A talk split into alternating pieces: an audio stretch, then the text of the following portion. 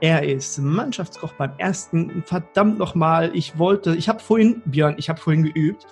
Und ähm, ich habe das halt einmal. Kalt vielleicht, nicht erster. Dann habe ich ja. erste FC Köln gesagt. Mannschaft beim ersten FC Köln. und dann habe ich mir gedacht, hm, nachher muss er aufpassen, wenn du ihn anmoderierst und dann sagst du erste FC Köln, nicht, dass das Ärger gibt. Hallo und herzlich willkommen zum Küchenherde Podcast. Der Podcast, der Appetit auf mehr macht. Ich freue mich riesig, dass du eingeschaltet hast. Du bist hier absolut richtig, wenn du aus der Gastronomie kommst und damit deine Brötchen verdienst. Du bist hier ebenfalls richtig, wenn du etwas anders machen möchtest, anders als die anderen und das Beste aus deinem Betrieb für dich und deine Mitarbeiter herausholen willst. In diesem Podcast stellen wir gemeinsam die Weichen auf zukunftsfähig. Mein Name ist Markus Wessel und ich freue mich darauf, mit dir ins nächste Level zu gehen. Hallo und herzlich willkommen zum Küchenherde Podcast. Heute hörst du eine besondere Folge, denn heute bin ich nicht allein. Und ich habe heute jemanden ganz Besonderen zum Interview eingeladen. Ich muss aber sagen, dass ich für die Art, wie ich meine Einladung ausgesprochen habe, die Einladung zum Interview, eigentlich eine gelbe Karte verdient hätte. Vielleicht sogar eine gelb-rote. Aber dazu komme ich später noch einmal. Heute bei mir zu Gast ist Björn Freitag und ich glaube, ich muss euch Björn gar nicht, gar nicht mehr so richtig vorstellen. In der deutschen Gastronomie- und Fernsehlandschaft kommt man an Björn eigentlich gar nicht mehr vorbei. Für diejenigen, die Björn noch nicht so gut kennen, stelle ich ihn einmal kurz vor. Björn ist ein Sterne- und TV-Koch, bekannt aus mehreren TV-Formaten wie Küchenschlacht oder der Vorkoster, er ist Mannschaftskoch beim ersten. Verdammt nochmal, ich wollte, ich habe vorhin, Björn, ich habe vorhin geübt. Und ähm, ich habe das halt einmal. Kalt vielleicht, nicht erster. Dann habe ich ja. erste FC Köln gesagt. Mannschaft beim ersten FC Köln. und dann habe ich mir gedacht, hm, nachher muss er aufpassen, wenn du ihn anmoderierst und dann sagst du erste FC Köln, nicht, dass das Ärger gibt. Okay. Hallo zusammen. FC Schalke 04. FC Schalke 04. Okay, ich habe es trotzdem vergeigt gehabt. Aber nicht schlimm. Wir sind hier bei Küchenherde Podcast Uncut und ich mache einfach so weiter. Äh, Björn Sterne Kochen betreibt das Restaurant Goldener Anker in zweiter Generation in Dorsten und Björn war damals der jüngste Küchenchef eines Sterne-Restaurants. Und Björn bietet außerdem sensationelle, das kann ich aus eigener Erfahrung sagen, sensationelle Kochkurse mit fantastischem Essen, leckerem Wein, wovon ich gerne mehr getrunken hätte, aber ich durfte nicht, äh, weil ich fahren musste, und einem großartigen Ambiente an. Und was Björn noch, noch nicht weiß, ist, dass er am kommenden Sonntag in meiner alten Heimatstadt bei Men à la carte kocht. Stimmt das, Björn? Ja, ich habe mir da noch gar nicht so viele Gedanken zugemacht, weil im Moment habe ich leider so viel zu tun, dass ich immer so in den Tag hineindrehe. Aber ja. ich war jetzt diese Woche im Sauerland schon mal drehen, in Schmallenberg. Ja. Und da habe ich so gedacht, Mensch, Sauerland, da ist doch noch was irgendwie. Und dann bin ich so darauf gekommen, dass ich am Sonntag auch in Mennen bin. Ja. Wobei Mennen ja viel nördlicher ist. Ist das überhaupt schon Sauerland? Äh, ja, so an der Grenze. Also Menden, Menden ja. spielt sich so an der Grenze vom Ruhrgebiet und vom Sauerland ab, würde ich mal so mhm. sagen, ja. Genau. Ja, ist so wie meine Heimatstadt, die ist ja so zwischen Münsterland und Ruhrgebiet. Ja. Ja. Ja, also ich freue mich auf jeden Fall mega, dass das geklappt hat, dass ähm, wir beide uns hier zum Podcast-Interview treffen und äh, habe ich irgendwas in der Anmoderation vergessen, außer dass ich den ersten FC Köln genannt habe und nicht den FC Schalke. Nee, das passte schon alles. Ast ja. rein. Fantastisch. Vielen Dank.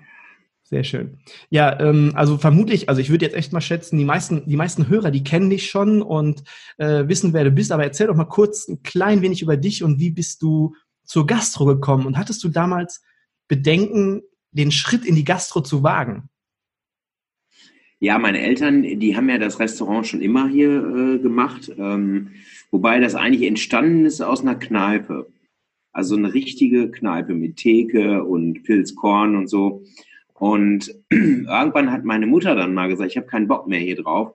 Und hat meinen Vater dann überredet, äh, aus der Kneipe ein Restaurant zu machen. Sie hat sich dann auch an den Herd gestellt, also so als Autodidaktin. Und ich habe natürlich schon immer mitgekriegt, so als Kind und Jugendlicher, was das für eine Knüppelei ist. Und mein Vater hat mich auch nie getrieben. Er hat immer gesagt, Mensch, mach du, worauf du Lust hast.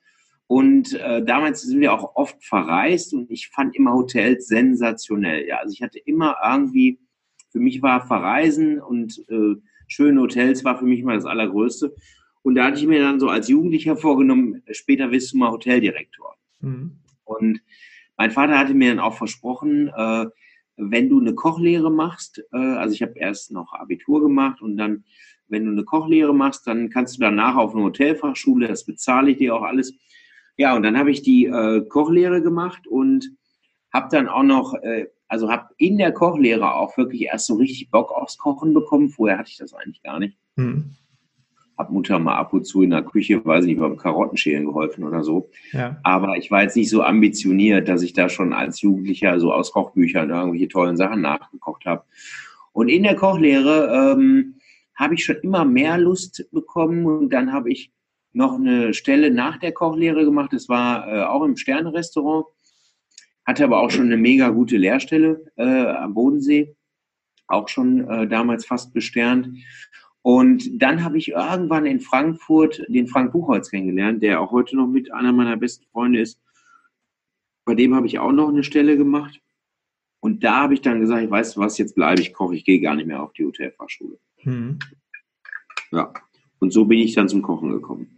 Hattest du denn damals Bedenken? Ich meine, vor, vor einigen Jahren, da war das mit der Gastronomie, ähm, war es vom, vom, vom Thema her insgesamt ja noch ein bisschen entspannter als heutzutage, wenn man jetzt die, die Problematiken, staatliche Anforderungen, Fachkräftemangel und so weiter heute sieht. Damals mhm. war es ja noch nicht so krass. Hattest du denn Bedenken, den Weg, den Schritt in die Gastro zu gehen? Weil das ist ja auch ein großer Schritt und du warst ja eigentlich auch noch ja. recht jung. Also klar haben wir alle äh, durch die Bank Probleme mit ähm, dem Fachkräftemangel, beziehungsweise die äh, Intervalle, die sind halt leider kurz bei Köchen auch. Ne? Die bleiben ja alle keine, nicht ihr Leben lang, sondern äh, so die Köche, die kommen und gehen. Ja? Und das kann man denen auch nicht verübeln. Das habe ich ja früher auch so gemacht. Aber äh, das größte Problem, da habe ich mich eigentlich schon vor 15 äh, Jahren mit beschäftigt. Und ich glaube, da spreche ich auch vielen Gastronomen so aus dem Herzen. Das Hauptproblem ist, ähm, wie lange kann man das selber als Chef so, wie lange kann man selber so knüppeln? Ja? Mhm. Weil ich habe schon bei meinem Vater gemerkt, als er dann so 60 wurde, ähm, dass natürlich auch so eine, ja, dass man einfach nicht mehr so fit ist wie mit 40. Ne? Und ja. das ist einfach ein Knochenjob. Und ähm, da habe ich mir oft drüber äh, Gedanken gemacht, weil als Koch ist es ja auch ähm, wirklich schwierig, jetzt ein Riesenvermögen aufzubauen. Ne? Mhm. Klar äh, hab, haben wir ein nettes Zubrot durch Fernsehen oder durch andere Geschichten, aber so grundsätzlich äh, ähm, ist es echt schwierig da zu sagen, ich mache jetzt mit 55, äh, gehe ich in Rente oder so. Ja. Ähm, und das war immer so das, das Hauptproblem, was ich gesehen habe. Was ist wirklich, wenn du jetzt nicht erfolgreich bist und musst mit 65 immer noch da am Herd stehen. Mhm. Schaffst du das da überhaupt noch? So diese Hitze und dieser Stress und so. Und ähm, da habe ich mir echt viele Gedanken drüber gemacht. Auch zum Beispiel jetzt momentan, also ich bin jetzt 46. Ähm, ich habe immer, ich habe eigentlich einen ganz guten Zulauf an Köchen, aber was ist, wenn du mal 60 bist? Äh, haben dann immer noch die jungen Köche Bock, zu dir zu kommen und für mhm. dich zu arbeiten. Ne? Also da habe ich immer schon so in Richtung Zukunft gedacht. Und ich glaube, das ist auch ähm, so das Hauptproblem vieler Gastronomen einfach, ja, dass die dann irgendwann merken, Mensch, jetzt habe ich wirklich mein Leben lang so in der Küche gestanden und ähm, ähm, muss jetzt immer noch ackern, um äh, irgendwie über die Runden zu kommen. Und ich glaube, das ist wirklich ein Problem vieler. Ja, aber ich äh, muss sagen, äh, ich habe damals äh, vor einem Jahr oder vor einem Dreivierteljahr war das ungefähr, habe ich das Podcast-Interview mit Tobias Beck habe ich gehört.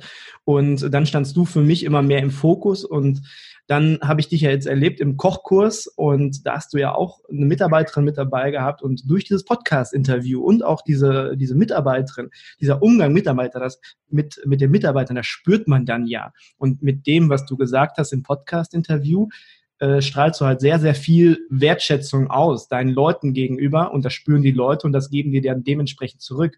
Und das strahlt man nicht nur innerhalb des Teams aus, sondern auch nach außen. Und deswegen ähm, glaube ich, dass Menschen potenzielle Kandidaten lieber zu dir in den goldenen Anker kommen, als irgendwo anders hin, weil, weil du halt diese Ausstrahlung hast, diese Authentizität, Authentizität und ja, Ja. und diese Wertschätzung. Ja, ich glaube, mit dem Wort hätte ich selber auch Probleme gehabt. Ja, ich versuche das im Podcast Ähm, immer zu vermeiden.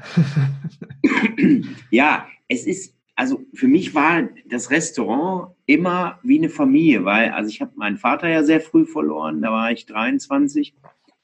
Ähm, ich habe äh, meine Mutter vor zehn Jahren verloren und für mich war das hier immer wie eine Familie einfach auch, das ganze Haus. Und von daher ähm, bin ich wirklich immer gut damit gefahren. Natürlich gibt es auch mal, muss man sich mal ärgern, aber äh, ich bin immer gut damit gefahren, eher anti-autoritär zu sein und zu sagen, Mensch, äh, auch wenn ihr nicht so viel verdient wie ich, aber das ist trotzdem euer Laden hier und ihr könnt den auch wie euren Laden führen. Ja? Ja. Und da bin ich echt gut mit gefahren immer, ja. Ja, und das, das, das spürt man auch und das nimmt man so wahr.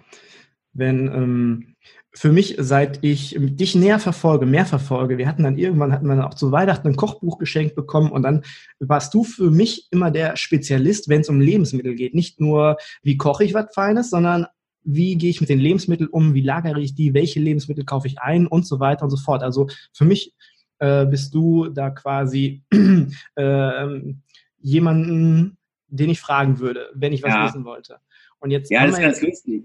Also ich, ich mache ja wirklich schon jetzt ähm, im neunten Jahr die Sendung der Vorkoster. Hm. Und ich bin da wirklich manchmal, also klar, ich muss auch immer mal so Wissen wieder auffrischen, aber ich bin wirklich wie so ein wandelndes Lexikon. Ja. Das ist immer ganz witzig, wenn ich so an der Autobahn entlang fahre und sehe irgendwelche Firmen, wo ich, wo ich immer mich selber frage, warst du da schon drin in einer Lebensmittelproduktion oder noch nicht? Weil ich wirklich schon in so vielen Firmen war und so bei so vielen Erzeugern, dass ich da manchmal schon wie so ein wandelndes Lexikon bin. Und deshalb überrascht mich jetzt gerade das aktuelle Thema, was ich gerade drehe. Und zwar äh, drehen wir gerade zum Thema Honig und ich weiß gar nichts darüber. Also Ja. ich äh, konnte mir noch nicht mal vorstellen, warum heißt jetzt der eine Honig Lindenblütenhonig und der andere heißt Akazienhonig. Ich kann doch meine Bienen nicht steuern, wo die jetzt hinfliegen sollen. Ja, Ja. Und das war echt mal ganz witzig, wirklich mal fünf Tage zum Thema Honig zu drehen, weil ich hatte überhaupt keine Ahnung davon. Ja. Ja, das ist äh, so weitläufig, so, so, so ein großes Feld, äh, da alles zu wissen oder äh, in Erfahrung zu bringen und sich dann auch noch zu behalten, ist, glaube ich, äh, nahezu unmöglich. Aber dafür haben wir die kleinen Geräte in der Tasche, um zu schauen. Aber die, äh, diese Entwicklung, also wenn wir jetzt mal auf den Gast gehen, der zu uns in die Gastronomie kommt, und das ist ja der, der Endverbraucher, der auch in den Rewe geht und in Real und sonst wohin. Äh, da gibt's ja Leute, die kaufen Hähnchen, sage ich mal, im Sonderangebot für 1,99. Und dann gibt's die Menschen, die ins frische Paradies oder auf den Markt gehen, um äh, bewusst wirklich hochwertige Produkte einzukaufen. Wie schätzt du jetzt in Deutschland den Anteil dieser beiden Parteien ein? Weil das nimmt man ja immer nur ähm, in seinem Umfeld wahr, wie groß oder wie, wie dieser Anteil ist. Wie schätzt du diesen Anteil in ganz Deutschland ein? Den Anteil von den Leuten, die teuer und günstig einkaufen. Ganz genau.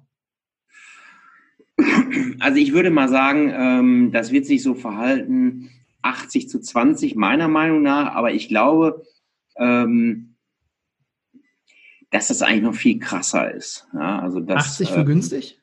Nee, 80 für günstig, ja, ja, 80 für günstig, 20 für teuer. Aber ich glaube, wenn man mal, ich, ich meine, ich habe so eine Zahl im Kopf, mit Bio ist, glaube ich, in Deutschland so unter, also zumindest unter 5 Prozent, wenn nicht sogar unter 3 oder 2 Prozent. Ja. Das ist eine wahre, das ist wirklich eine absolute Nische.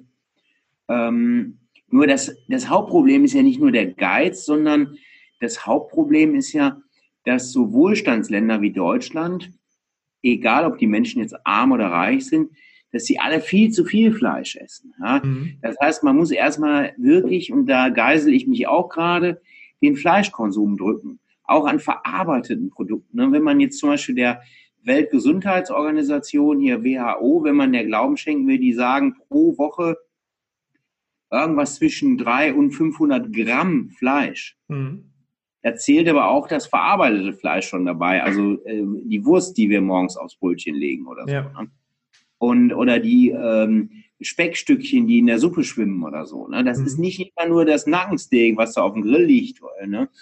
Und das, das Problem, was wir haben, ist, wir haben ja ähm, klar, ähm, wollen wir alle gutes Fleisch. Ähm, die einen achten halt darauf, die anderen achten da nicht drauf. Aber wir können auch nicht nur gutes Fleisch produzieren, weil wir gar nicht die Flächen in Deutschland haben. Mhm. Ja? Das heißt, so viel äh, äh, äh, Fleisch, wo das Tier ähm, bestimmte Bedingungen hat, wo das nach draußen darf und so, es geht gar nicht. Ne? So, also gibt's nur eine Lösung und das ist, wir müssen alle uns irgendwann mit dem Thema beschäftigen, dass wir weniger Fleisch essen. Ja, ja. ja. Das, das, äh, da, da bin ich mit dir einer Meinung. Ich muss auch sagen, dass ähm, wir, nachdem wir bei dir in dem Kochkurs waren, das habe ich glaube ich gerade gar nicht erwähnt, wir waren ja jetzt vor einigen Wochen bei dir im Kochkurs ja. und äh, das war so eine schöne Erfahrung für uns und seitdem ist es, das schwöre ich dir nackt in die Hand, dass seitdem ist es so, dass wir uns zwar nicht vegetarisch oder vegan ernähren, mhm. aber wir essen in der Woche, essen wir kein Fleisch. Morgens gibt es dann die Tomate aufs Brot oder vielleicht ein bisschen ja. Gemüse angebraten, ein bisschen Rührei oder so und am Wochenende dann, dann grillen wir vielleicht mal oder nehmen uns dann wirklich ein schönes Stück Fleisch, wo, wo ja. was wir dann äh, irgendwo im Frischparadies oder auf dem Markt gekauft haben, äh, was dann auch ein bisschen teurer war natürlich, aber das ist dann für uns ein Highlight und in der Woche essen wir größtenteils wirklich vegetarisch und das ist meiner Meinung nach dieser Impuls, dieser mega geile Impuls, der ist gekommen, nachdem wir deinen Kochkurs, seitdem wir da äh, die Tür ja. wieder verlassen haben. Ja, also ich, ich hoffe natürlich schon, ähm, dass sich das mal irgendwann so einspielt, wie zum Beispiel mit den Bananen oder mit den Eiern. Äh, bei Eier, da gab es ja immer diese Zahlen, ne? 0, äh, 1, 2, 3. Äh, und äh, da achten ja die Leute schon immer mehr drauf jetzt, äh, wie, welche Eier sie kaufen. Bei Bananen wurden dann irgendwann nur noch Bio-Bananen gekauft. Oh, ähm, nur, und ich glaube oder ich hoffe, dass das äh, beim Fleisch, da hast du ja jetzt diese Haltungsformen drauf, ne? Eins ist halt echt ganz schlecht, ne? Mhm. Und da hoffe ich natürlich auch, dass die Leute äh, natürlich sehen, Mensch, äh, da ein Schweinefilet für äh, 6 Euro oder so und dann Haltungsform 1, dass die da auf Dauer auch umdenken, ne? ganz klar. Ähm, und wie gesagt, ich kann nur hoffen, dass sich das mal so ein bisschen so einspielt, wie, wie bei Eiern oder Bananen. Ne? Da achten die Leute komischerweise total drauf. Ne? Oder wo der Deutsche auch bereit ist, viel Geld für auszugeben, saisonal ist zum Beispiel Spargel. Ne? Mhm. Äh, äh, das, Spargel ist ein richtig teures Lebensmittel, ja. Aber da fahren die Leute wirklich zum Bauern, da haben die ihren Lieblingsbauern, da fahren die hin und da kann auch so eine Tüte Spargel ruhig mal 20 äh, Euro kosten. Das ist denen dann egal. Ne? Und äh, das sind vielleicht so erste Schritte, wo man sieht, Mensch, das kann in die richtige Richtung gehen. Ja.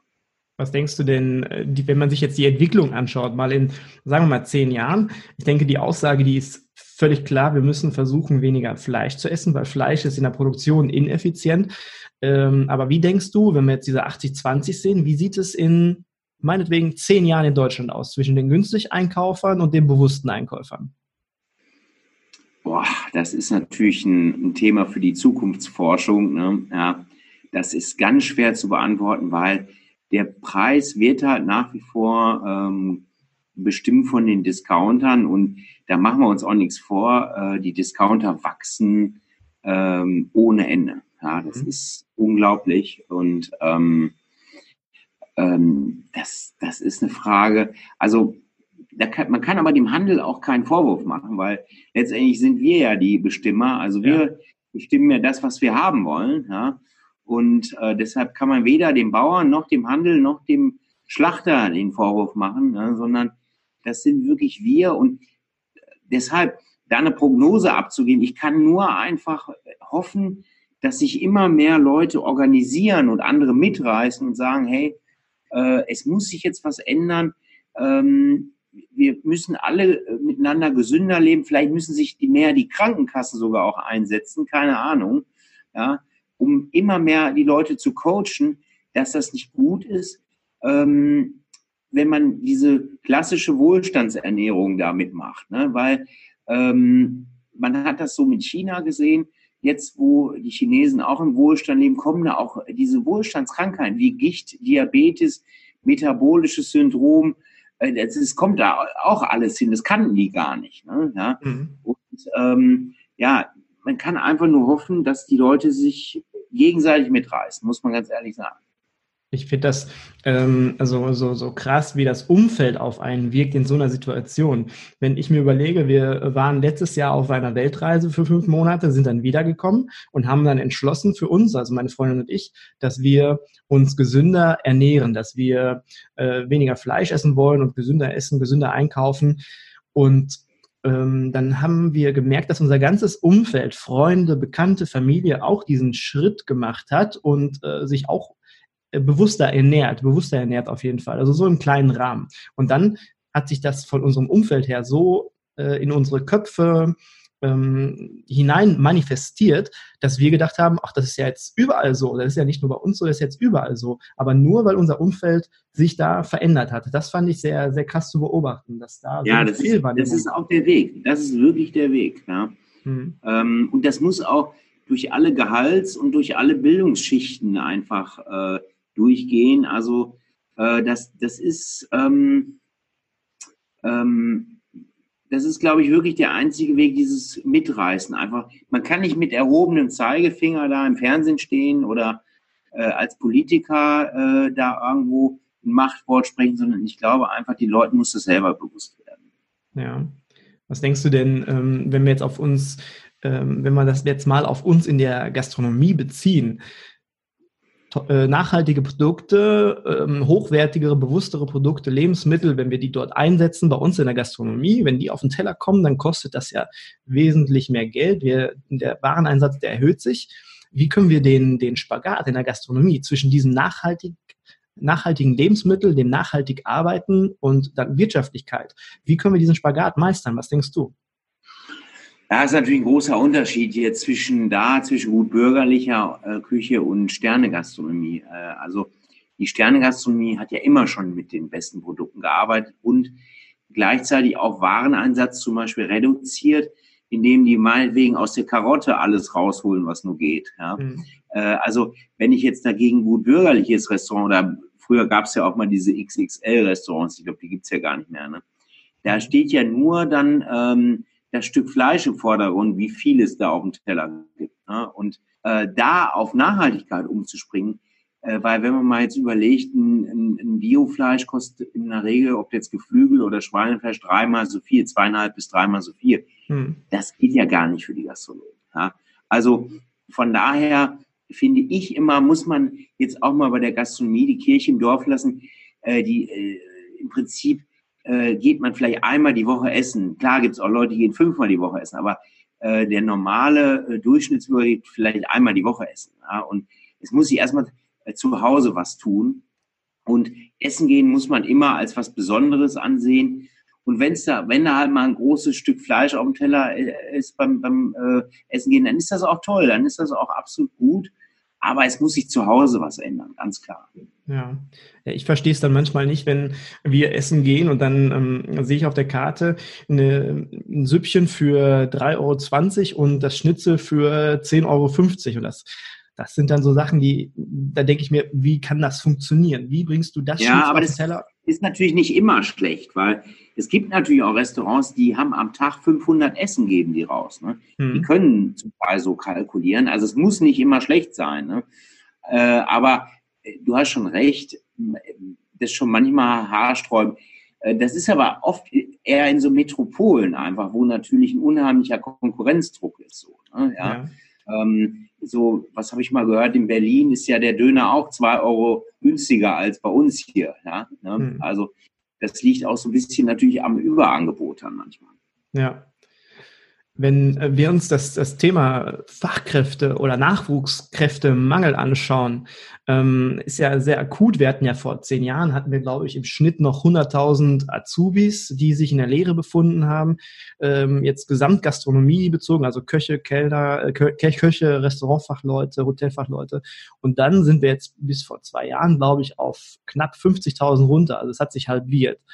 Ähm, das ist natürlich ein mega krasses Problem. Wir haben keine Nachwuchskräfte. Was denkst du, können wir deiner Meinung nach dagegen tun? Ja, ähm, das ist das ist wirklich sehr, sehr schwierig, weil, also ich habe jetzt zum Beispiel mal so ein Motivationsding hier aufgelegt, obwohl der Sonntag bei uns ein guter Tag ist, habe ich den Sonntag geschlossen. Ja. ja. Ich habe jetzt, äh, äh, ähm, wir haben immer sonntags, montags zu gehabt, wir haben jetzt äh, Montag, Dienstag zu, äh, Quatsch, wir haben sonntags, montags jetzt zu, vorher montags, dienstags. Und äh, das war einfach für mich äh, daraus geboren, dass ich einfach auch selber Angst hatte, dass ich irgendwann keine Arbeitskräfte mehr habe, weil bei mir im Betrieb ist die Situation so, dass 80 Prozent meiner Mitarbeiter Partner haben, die nicht in der Gastronomie arbeiten. Mhm. Das heißt also, die haben nie einen gemeinsamen Sonntag.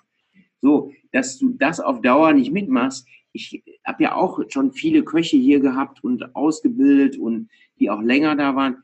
Und ähm, viele haben dann wirklich den Weg, sind so schade es auch ist, also ich will jetzt nicht gegen Kantinen sprechen, aber sind dann in die Kantinen gegangen, weil sie da halt geregelte Arbeitszeiten, Wochenende frei, manchmal sogar dann nur Mittagsgeschäft, dass sie abends frei haben.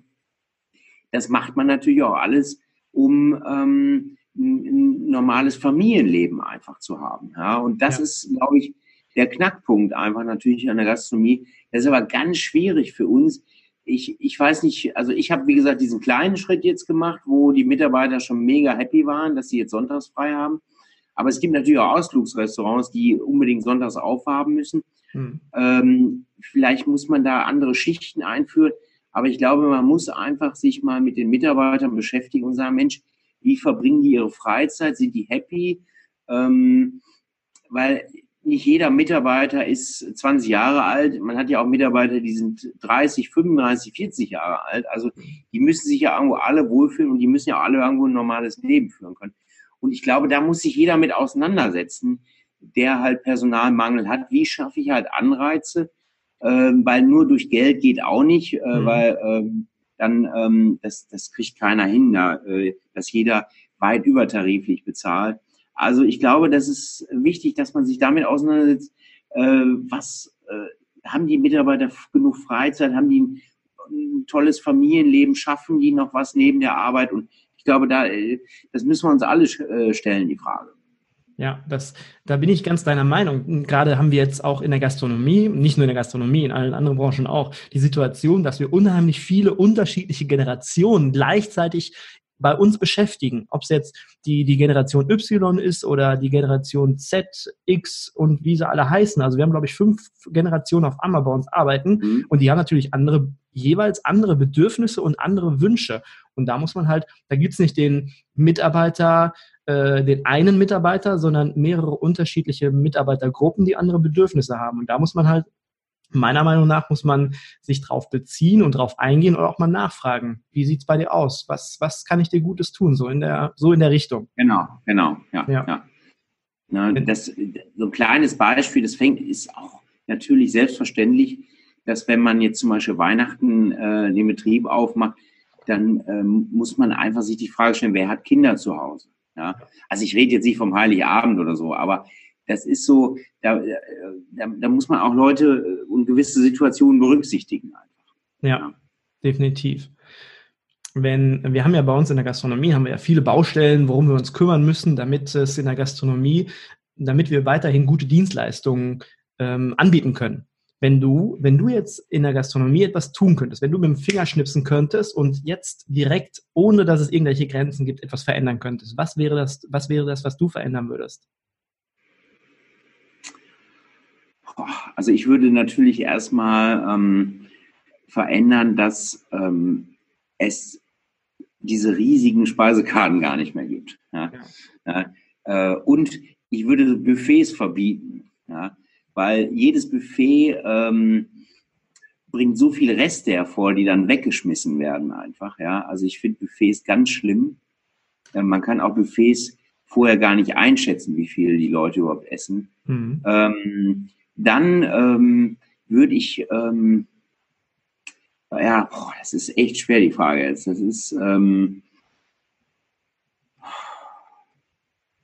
wir haben ja, wir haben ja in der Gastronomie haben wir ja, ähm, was, was, ich, was ich persönlich fast mhm. schon gar nicht mehr hören kann, ist so, so, so Fachkräftemangel oder ähm, ja. Wertschätzung in der Gastronomie mhm. und also was ich nicht hören kann, aber auf jeden Fall wird es oft ausgesprochen. Oft, das ist ein sehr oft genutztes Wort überall bei uns in der Gastronomie.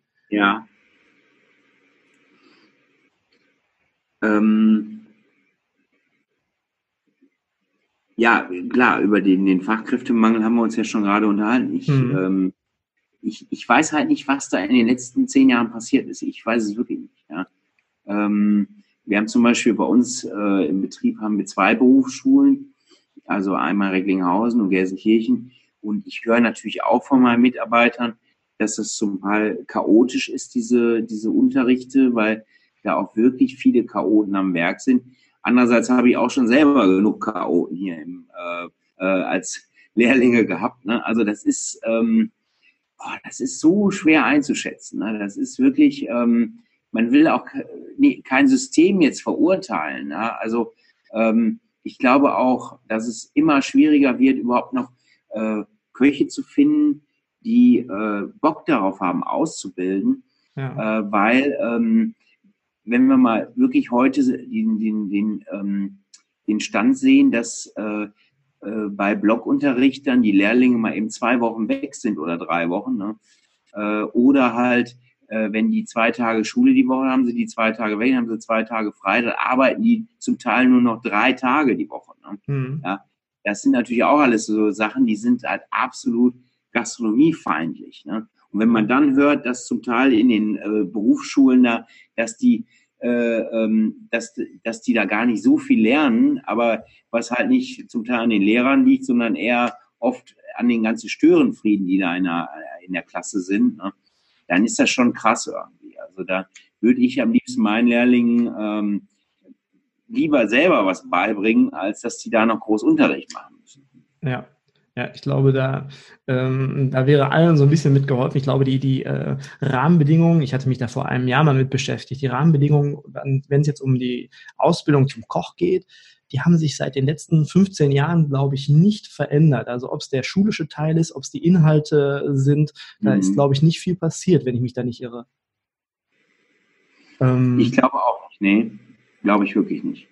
Ja, Ähm, das, das ist auf jeden Fall, denke ich, auch ein, auch ein mega Thema, was jetzt äh, Ja. Restaurantfachleute, also die gesamte Gastrobranche angeht, die Ausbildung, dass das attraktiver gemacht wird für den Gastronom, dass er sagt, ja, cool, einen Auszubildenden, ich hätte gerne einen Auszubildenden. mhm. Die meisten sagen ja wirklich, ach nö, das ist mir zu viel Aufwand, zu viel Umstand und ähm, Ja. das bringt mir nichts. Und das ist, glaube ich, auch Also noch ich glaube auch, ein wesentliches Problem. dass das System, Entschuldigung, äh, ich glaube auch, äh, dass das System da so ein bisschen veraltet ist, weil, ähm, also was die ganz klar lernen müssen, und das kann man mit Sicherheit ganz gut in der Schule, das ist äh, natürlich das Thema Hygiene, was ganz wichtig ist. Äh, das ist, ähm, das unterscheidet natürlich den gelernten Koch auch vom Ungelernten zum Teil Hm. dass er da wirklich ähm, zig Schulungen bekommen hat, äh, auch das ganze HCCP und so. Ähm, und natürlich vielleicht auch, äh, äh, dass er ähm, in der Schule lernt, im Prinzip, wie muss ich rechnen als Koch.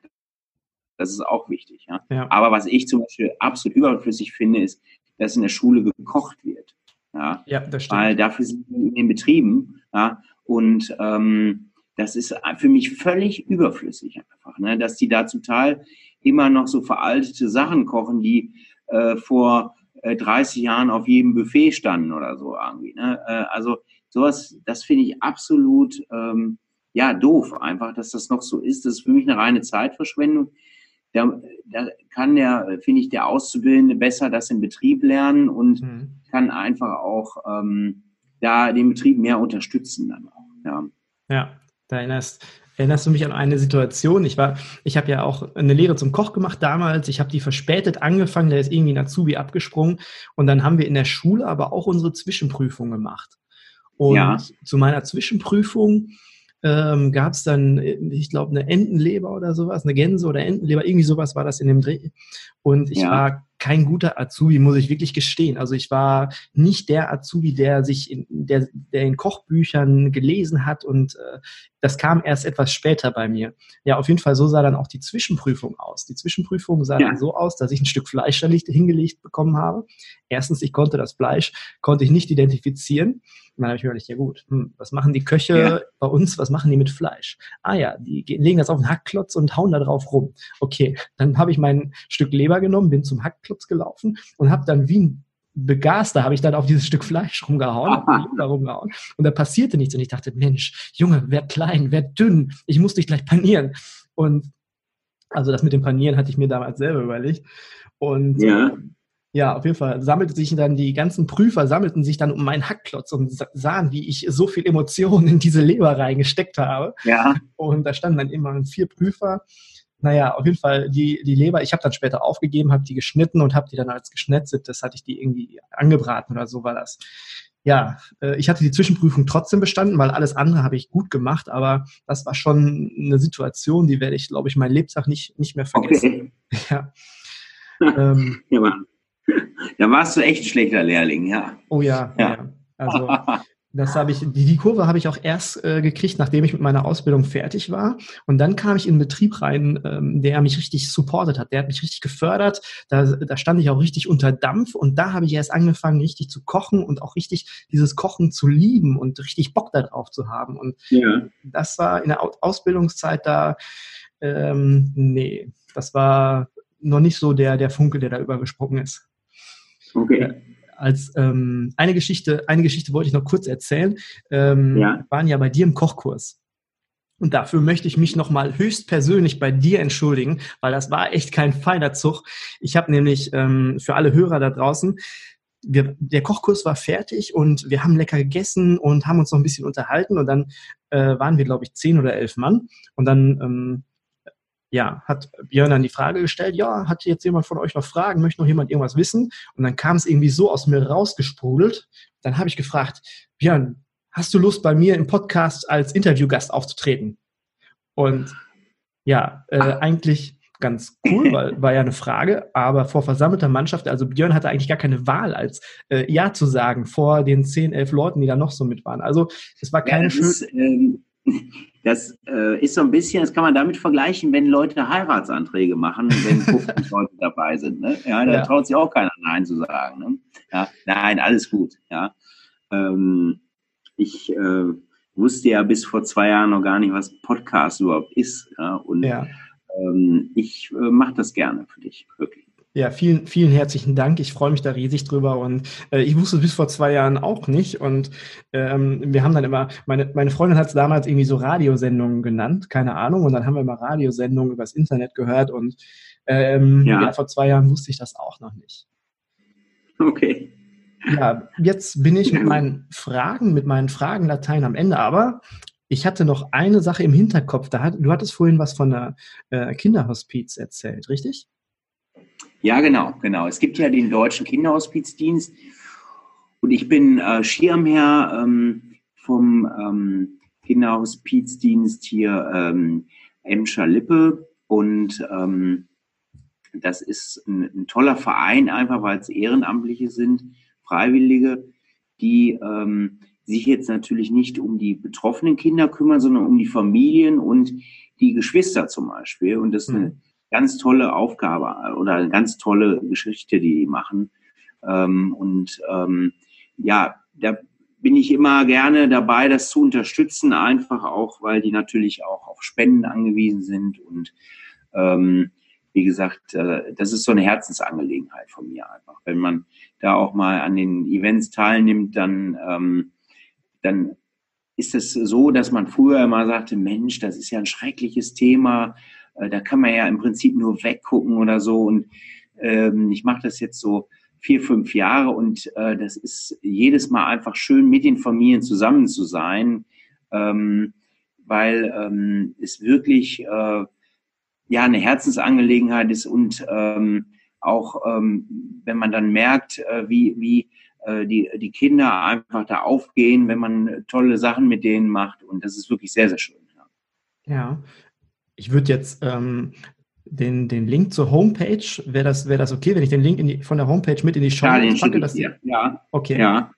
Gibt es auch äh, für die Leute, da kann man ja, hat man ja einmal die Möglichkeit, dass man ähm, etwas Geld spendet, kann man da auch Zeit spenden, dass man sagt, ich ähm, komme da jetzt mal für, äh, ich unterstütze irgendwie anders, dass ich mal was koche oder irgendwie, wenn jetzt jemand äh, da draußen zuhört und sagt, ja, Geld ist jetzt nicht so, aber ich kann irgendwas anderes machen, geht das auch? Ja, natürlich. Die, ähm, oder man kann auch mal in so eine Familie gehen und mal sagen, ich äh, nehme die Kinder mal, die, äh, die Geschwisterkinder mal mit ins Zoo oder ich mache mal irgendwas. Oder äh, ich äh, back mit den Kindern zum Beispiel, die haben auch ein, ein Haus, äh, äh, wo die sich treffen, also so, so eine Art äh, Vereinshaus, äh, wo eine Küche auch drin ist. Ich back mal mit äh, ein paar Leuten mal einen Kuchen oder so. Das sind so Sachen, die kommen oft äh, natürlich auch sehr, sehr gut an. Also ähm, klar, es ist nicht immer Geld oder so, was, was da die Rolle spielt, sondern einfach, dass möglichst viele da mitmachen. Hm. Das kann ich mir nämlich auch vorstellen, dass da Zeit vielleicht auch eine schöne, eine schöne Sache ist. ja, lieber Björn, vielen herzlichen Dank, dass du dir heute die Zeit genommen hast. Der Tag, der Tag damals, damals vor ein paar Wochen bei dir im Kochkurs, der war schon echt mega und ich habe an dem ja. Tag viel gelernt und ich habe auch sehr viel für mich mitgenommen. Und in ja. Interview jetzt das hat mir richtig gut gefallen, weil das Thema, Thema Entwicklung und Nach Nachhaltigkeit, dass wir das hier jetzt einmal so in den Fokus gerückt haben. Das war mega cool. Und ja, vielleicht habe ich jetzt noch einen kleinen Ausruf an alle Gastronomen da draußen. Ganz kurz, vielleicht gibt es ja jetzt Gastronomen, die zuhören und sagen, hm, ja, in dieser Folge, da geht es ja mehr um den Gast oder also den Endverbraucher und nicht um mich. Und da sage ich, es geht um den Transfer. Der Transfer ist mega wichtig für uns in der Gastronomie. Wir müssen den Transfer leisten können und wir sollten nicht auf Vegetarier, Veganer und Co. verbal draufhauen oder die verbal verhauen oder verscheuchen oder so, wenn wir sie doch zukünftig als Gast begrüßen möchten und auch müssen. Das werden unsere zukünftigen Kunden. Und diese veränderten Gastbedürfnisse sind unsere Zukunft. Wenn wir Trends erkennen und versuchen, richtig einzuschätzen für die Zukunft, können wir uns mit unserer Gastronomie darauf einstellen und überlegen, was wir, was wir an uns verändern können, um ein besseres Angebot abgeben zu können oder bessere Dienstleistungen zu leisten. Und wir können noch zielgerichteter auf den Gast mit seinen Wünschen und Bedürfnissen eingehen, wenn wir ein wenig vorausschauen. Und wenn wir uns die jungen Menschen heutzutage anschauen, die werden in Zukunft einfach weniger Fleisch essen. Das ist einfach so, das merkt man jetzt schon bei den jungen Leuten. Sie sind mit ihren jungen Jahren schon wesentlich nachhaltiger unterwegs als wir. Und das ganz abgesehen von, von Fridays und Fridays for Future oder sowas. Die sind viel bewusster und kennen, dass Fleisch nicht jeden Tag sein muss. Und dass zu viel Fleisch auf Kosten der, der Umwelt auch produziert wird. Und dieses Bewusstsein, oder auch äh, das, das Fleisch, Lebensmittel und Dienstleistungen, dass die in Zukunft teurer werden, muss bei den Generationen, also bei den älteren Generationen, die noch nicht so bewusst unterwegs sind, einfach kommuniziert werden. Und da sind wir Gastronomen gefragt. Jetzt schließt sich der Kreis. Da sind wir Gastronomen gefragt. Wir müssen reden, wir müssen die Gäste ansprechen und wir müssen kommunizieren und sagen, hör zu, das ist die Entwicklung und äh, deswegen wird es sich, deswegen werden wir in Zukunft ähm, wahrscheinlich etwas teurer werden. Und ich finde, du, Björn, leistest einen großen Beitrag, dass Generationen verstehen, dass sich die Dinge verändern werden. Das ist das, was ich jetzt als Schlusswort gerne noch mit einfügen wollte. genau. Ja, ganz toll, wirklich. Das hast du wirklich, äh, ich weiß nicht, ob du da abliest oder ob du es freigesprochen hast, aber wirklich, das hast du ganz toll formuliert und äh, wirklich Wahnsinn. Weil man muss sich nur mal das Beispiel auch äh, Gluten, das kannte vor zehn Jahren noch keiner. Ja? Mhm. Vor zehn Jahren haben mir aber wirklich Zöliakie-Erkrankte gesagt, Mensch, in Italien, da sind die schon viel weiter. Da können wir in fast jedem Restaurant glutenfrei essen. Und das sind alles äh, natürlich neben den Vegetariern und Veganern auch Sachen, wo man sich mit beschäftigen muss. Sonst bleibt man wirklich irgendwann außen vor. Ja, ja, und ich finde, ich finde, äh, du hast halt eine mega Reichweite und du, du äh, bist in einem Medium vertreten, was ganz, ganz viele Menschen erreicht. Und durch deine Expertise, da, dadurch, wie du dich um Lebensmittel kümmerst und wie du über Lebensmittel sprichst, hast du halt einen Draht zu den Menschen, also zum Endver Endverbraucher und zum Gast. Und ähm, der Gast, der versteht es oder der Endverbraucher versteht es auch, weil er dich gerne sieht. Und jetzt müssen wir Gastronomen, müssen das halt auch nur ähm, verstehen und auch kommunizieren. Genauso wie du das machst im Fernsehen, müssen wir das in der Gastronomie machen und mit dem Kunden sprechen und sagen, hör mal zu, so sieht's aus, so wird's kommen. Ja. Genau. Ja. ja. Okay, ja. Jetzt habe ich auch keine Puste mehr. ja, das glaube ich dir. ja, lieber Björn, vielen lieben, lieben herzlichen Dank für dieses tolle, wahnsinnig geile Interview. Das war wirklich ein tolles Interview und ich wünsche dir jetzt noch einen schönen Abend und ich hoffe, ich hoffe wirklich, dass sich unsere Wege in Zukunft nochmal irgendwie kreuzen werden. Mit Sicherheit. Ich werde jetzt erstmal mein Herz zurückgehen, koche noch ein paar Hauptgänge mit und dann ähm, freue ich mich wirklich, dass das so gut gelaufen ist hier zwischen uns beiden. Ja, sehr schön. Dankeschön. Bis bald, Björn. Mariot. Ciao. Ciao. Wenn du etwas gegen deinen Fachkräftemangel tun möchtest und gerne immer ausreichend Kandidaten und einen Haufen Bewerbungen zur Auswahl hättest, dann kannst du dir gratis das Hörbuch Die perfekte Gastro-Stellenanzeige herunterladen. Die perfekte Stellenanzeige, die perfekte Gastro-Stellenanzeige gibt es als Hörbuch, aber auch als E-Book. So wie du es magst. Beides natürlich kostenlos. Du kannst dir beides entweder auf meiner Homepage www.küchenherde.com oder hier in den Show Notes herunterladen. Nächste Woche wird es wieder spannend. Es geht um einen guten Recruiting-Prozess im Gastgewerbe. An welchen Prozessschritten verlieren wir womöglich den Kandidaten? Welchen Schritt können wir für uns als Chance nutzen? Das war's jetzt. Ich wünsche dir einen schönen Abend. Bis bald und Mardio.